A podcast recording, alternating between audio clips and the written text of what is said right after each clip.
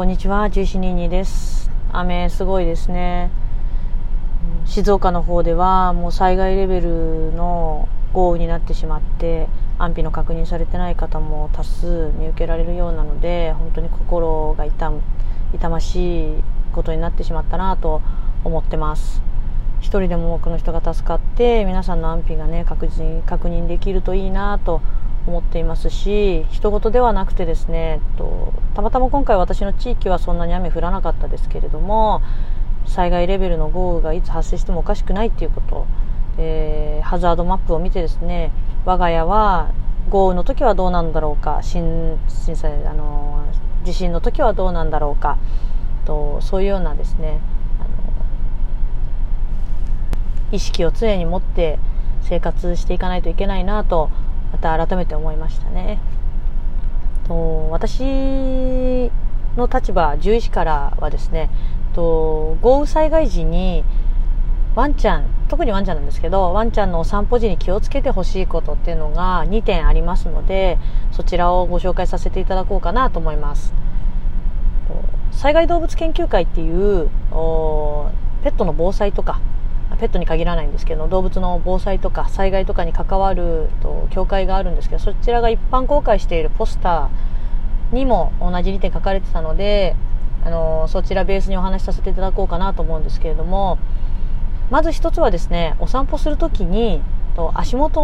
を十分気をつけてあげるっていうことですね。浸水した地域は今までの生活ではないような鋭利なガラスとか枝とかそういうものが落ちている可能性が多いんですね。で人間は草入ってるから刺さらないですけれどもワンちゃんはですねあまり気にせず歩いてしまいますのでパッドを傷つけたりとかそういう事象が多く見受けられるので浸水後は気をつけてください、まあ、ももちろん台風とかでも折れた枝とかもたくさんあると思うのでのそういう時には道路の尖ったものに注意を払ってもらうといいかなというのが1点目です。もう一つはですねレプトスピラ感染症に気をつけましょうということなんですけれども皆さんレプトスピラ感染症ってご存知ですかね？混合ワクチン打つ時に種類を選ぶ時にあの聞かれたりすることもあるんじゃないかなと思うんですけれどもワンちゃんの混合ワクチンに含まれてまして特に7種以上のワクチンに含まれてます。なので6種以下のワクチンを打ってる方はもしかするとちょっと免疫がないかもしれないですね。でどのような感染症かというとネズミ媒介の感染症なんですね。なのでネズミのおしっこを舐めたりするとうつってしまう病気です。しかも人獣共通感染症といって人にもうつります。でいつもですねあのアウトドアに行かれる方とか住んでる地域にすでにネズミがいる方なんていうのはもともと獣医師の方からこの地域に関しては8種以上おすすめしますとか7種以上おすすめしますとかって言われてることもあるかなと思うんですけれども豪雨特に浸水後に関しては全ての地域の皆様にレプトスピラ感染症への注意が必要かなと思います。なんでかっていうとと川の増水などで、えーと、浸水した場合っていうのは山の方から流れてきた水がたくさんあるんですね。でそこには動物の糞だったりとか尿だったりとかあとは死骸なんかも多く含まれていることがありますので感染症の宝庫なんですね。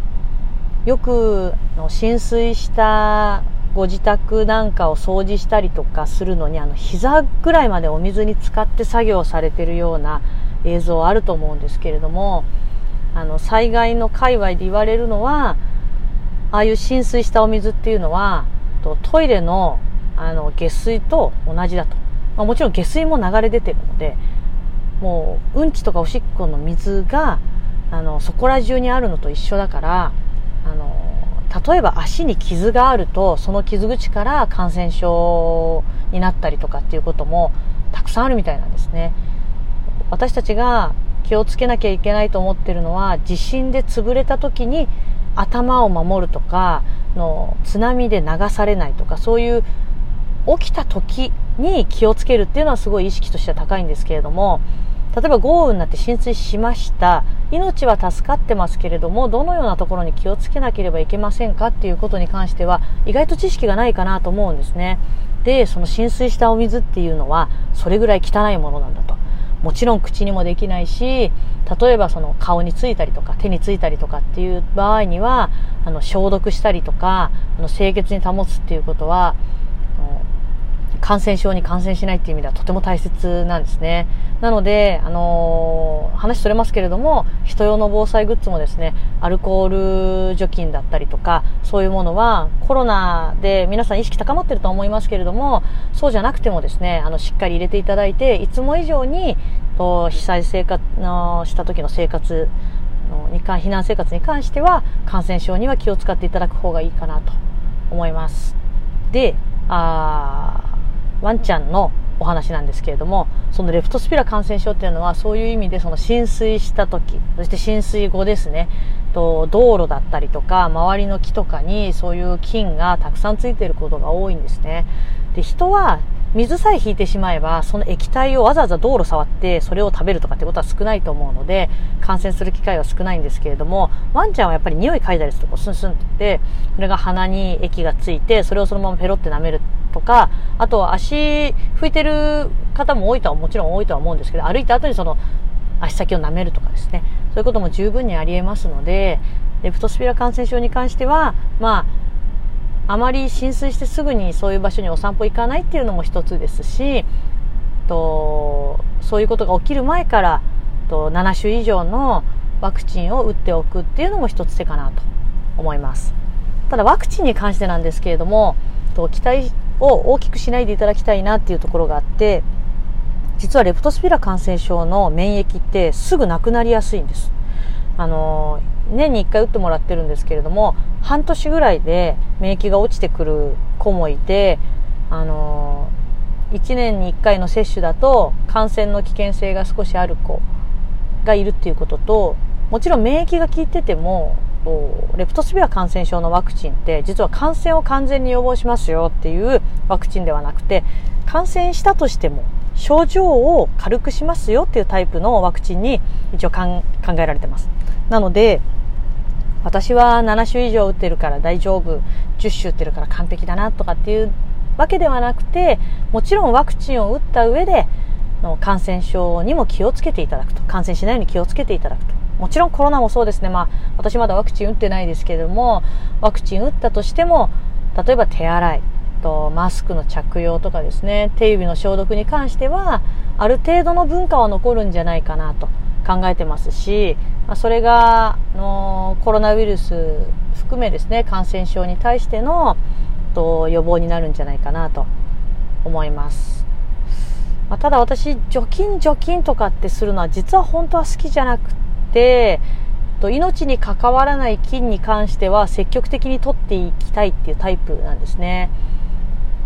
とアレルギーアトピーが人間に増えたのは衛生状態がいいからだっていう説もあってあの汚いもの、うん、あまり衛生的じゃないものに対しての免疫が働いてるとのアレルギー反応を起こしにくいそういうような、まあ、昔はシーソーに例えられて今はもう違うよって言われてるんですけどそういうふうに免疫のバランスによってアレルギー反応が起きやすくなったりするんだっていうこともありますし単純にやっぱり少しずつ菌を取り入れることで体強くなっていくと思うんですね。除菌を常にし続けるよりは体の中でちょっとずつ免疫を作っていって実際食べても大丈夫とかあの感染しそうになっても大丈夫っていう方が生き物としてはメリットは大きいかなとは思ってます。ただしコロナウイルスのように死亡率が高いものに関しては別ですね。あのしっかりこの時期は感染対策をしてばい菌を取り入れたいとか言ってる場合ではなくてしっかりワクチンも打っていこうかなと思っています。なので難しいところですけれどもうん体も強くしていきたいなと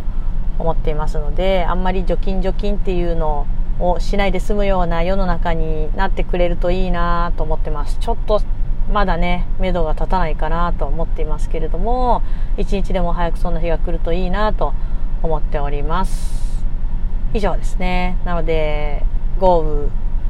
後浸水後に関してはぜひ皆さん気をつけてお散歩していただいてと皆様のペットライフが少しでも安全なものになることを期待しております。以上、ジェシニーでした。